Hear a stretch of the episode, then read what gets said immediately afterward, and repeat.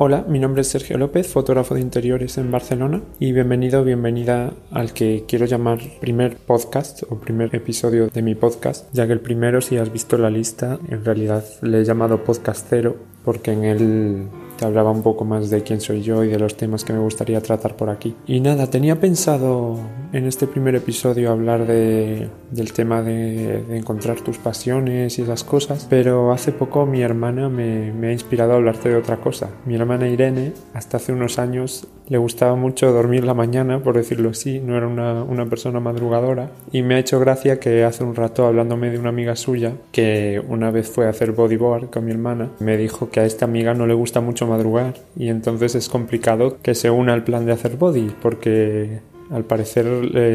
eso, los surfistas y, los que practican bodyboard, que no sé muy bien si tienen una, una, denominación, claro, les gusta ir temprano a la playa porque es cuando hay menos gente por allí, menos bañistas y pueden hacer su deporte más tranquilos. Y entonces eh, últimamente mi hermana, pues eso, madruga mucho para ir a la playa. También sé que otras veces madruga para ir a pasear. De vez en cuando pues sube ahí fotos del amanecer incluso. Y claro, me ha hecho gracia que dijese que tenía una amiga que no le gusta madrugar y yo le he hecho ver oye, que a ti antes tampoco te gusta madrugar, que lo sepas, y mira cómo ahora hablas de otras personas. Y claro, me decía que en alguna ocasión yo le había comentado una idea que yo tengo, una interpretación que tengo así un poco negativa del cuerpo humano, que aunque sea una máquina increíble, yo me quejaba de, bueno, me quejaba, comentaba que me parece un rollo que un tercio de nuestra vida prácticamente la tengamos que pasar durmiendo, que tú todos los días tienes que estar ocho horas durmiendo y en alguna ocasión le decía, claro, es que imagínate que solo tuvieras que dormir una hora, ¿cuánto tiempo tendrías para hacer mil cosas con toda la energía? ¿Cuántas cosas podrías hacer cada día? Incluso ya te digo, pues hasta fuera del trabajo, que trabajases ocho horas y después tendrías pues un montón de horas más para dedicarte a tus cosas y eso sería increíble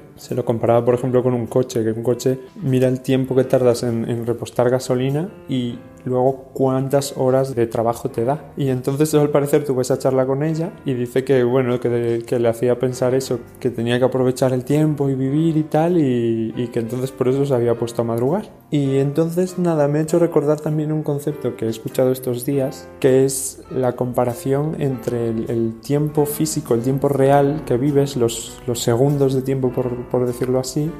en comparación al tiempo percibido. Claro, imagínate el típico día que dices, Buah, se me ha hecho el día súper largo, o estás haciendo algo y, ostras, ya es esta hora, se me ha pasado el tiempo volando. Pues a veces el mismo tiempo real tenemos una sensación diferente de, pues eso, la percepción que tienes del tiempo que ha pasado. Y entonces estos días he escuchado un, un concepto que era que muchas personas el tiempo percibido desde que nace hasta a lo mejor los 20 años o algo así es igual al tiempo percibido que tiene después desde los 20 hasta, yo que sé, hasta que es viejo o vieja esa persona. Y esto es por las experiencias que tienes nuevas, por decirlo así. Cuando naces, cada día está lleno de experiencias nuevas, experiencias increíbles que no has vivido nunca. Imagínate un niño, un niño pequeño, yo que sé, de 3, 4 años o menos, cualquier día sale a la calle y es la primera vez que juega con palomas, la primera vez que le ladra un perro, la primera vez que juega al escondite con unos niños, la primera vez que prueba, yo qué sé, los crepes con chocolate y nata, no lo sé. Cada día son un montón de experiencias nuevas, entonces todas esas experiencias se quedan mucho más grabadas en la mente por ser la primera vez y la percepción del paso del tiempo, si trasladas ese día a los meses y los años de una persona joven, esa percepción hace que se alargue más, que la sensación de vida sea mucho más larga por todas esas cosas que puedes contar que has hecho. Ostras, es que en estos años he hecho esta cosa, esta cosa, esta cosa, he, hecho, he experimentado esto por primera vez, he probado estas cosas, he conocido a esta persona, eh, incluso las vivencias que tienes con las personas, la primera vez que te enfadas con tu mejor amigo, la primera vez que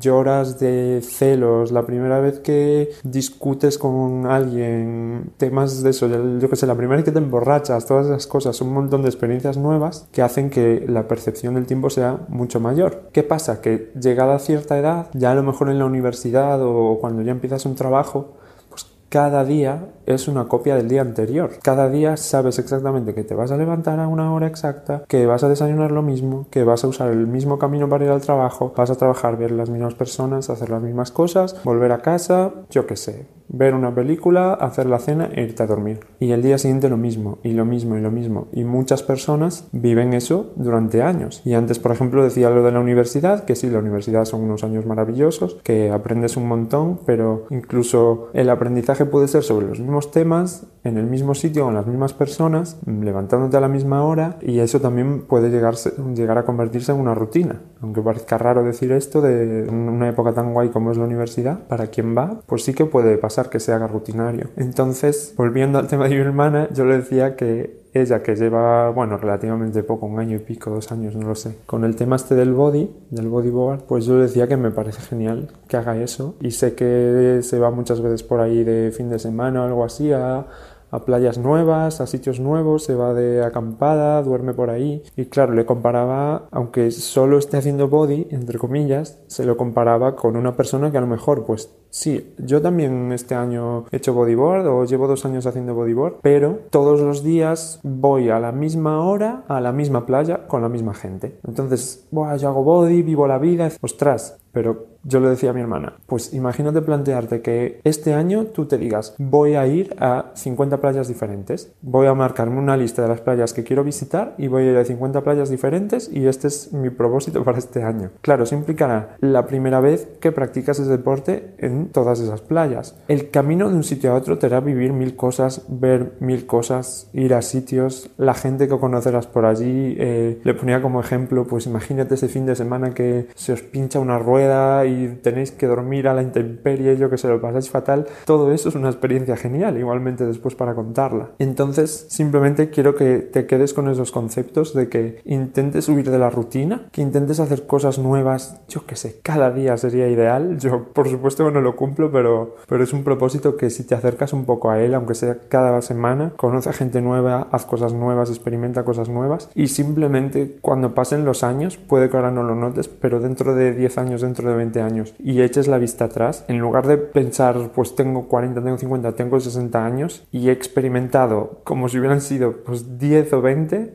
acuérdate de ese concepto que vi de que tus 20 primeros años son igual a tus segundos 80, pues imagínate decir, ostra, he vivido 40 años, 50 años y mi sensación es que he vivido 100, que he vivido el doble, he hecho tantas cosas y tengo tantas cosas que contar que darían para rellenar tres o cuatro vidas de, de una persona, digamos, que no sale de su zona de confort, que no prueba cosas nuevas y que se queda con, con la rutina y el día a día y pensando que algún día eso cambiará por arte de magia. Pues la verdad es que si lo piensas, yo es algo que digo mucho, que me gustaría llegar a viejo y poder tener un montón de cosas que contar. Así que imagínate, yo que sé, en el asilo ahí con tus amigos jubilados y que uno diga que toda la vida ha vivido en el mismo sitio, ha trabajado en el mismo sitio, ha hecho las mismas cosas y no tenga mucho más que contar. Y luego imagínate el que ha probado mil cosas, ha viajado, ha hecho y deshecho un montón de proyectos en su vida y tiene para horas y horas de relatos y anécdotas y gente que ha conocido gracias a a, todas esas vivencias, pues esas dos vidas al final han durado lo mismo, ¿vale? Son las dos, son ambas vidas de una persona mayor, pero fíjate como una da para llenar páginas y páginas y la otra, pues no sé, con suerte es medio folio. Así que si eres joven, planteate esto y planteate lo que vas a hacer con tu vida y lo que vas a hacer mañana para poder rellenar ese, ese libro de tu vida para que se lo puedas contar a tus nietos o a tus amigos cuando seas mayor o, o a quien tú quieras. Pero empieza a rellenar ya las páginas porque cada día que no escribas una página en ese libro, será un día que más adelante no serás capaz de recordar y que desaparecerá de ese cómputo mental de tiempo. Un día que te robas a ti mismo de tu historia y que habrás tirado a la basura, por decirlo así, a la basura del olvido. Así que nada, espero que te haya sido útil y que te anime a, probar más cosas, a aprender más cosas, a experimentar más cosas.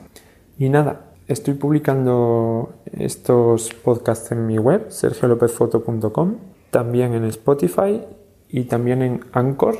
anchor.fm. Así que nada, puedes seguirme por ahí si te interesa y quieres escuchar más contenido de este estilo. Muchas gracias por escucharme y hasta el próximo podcast.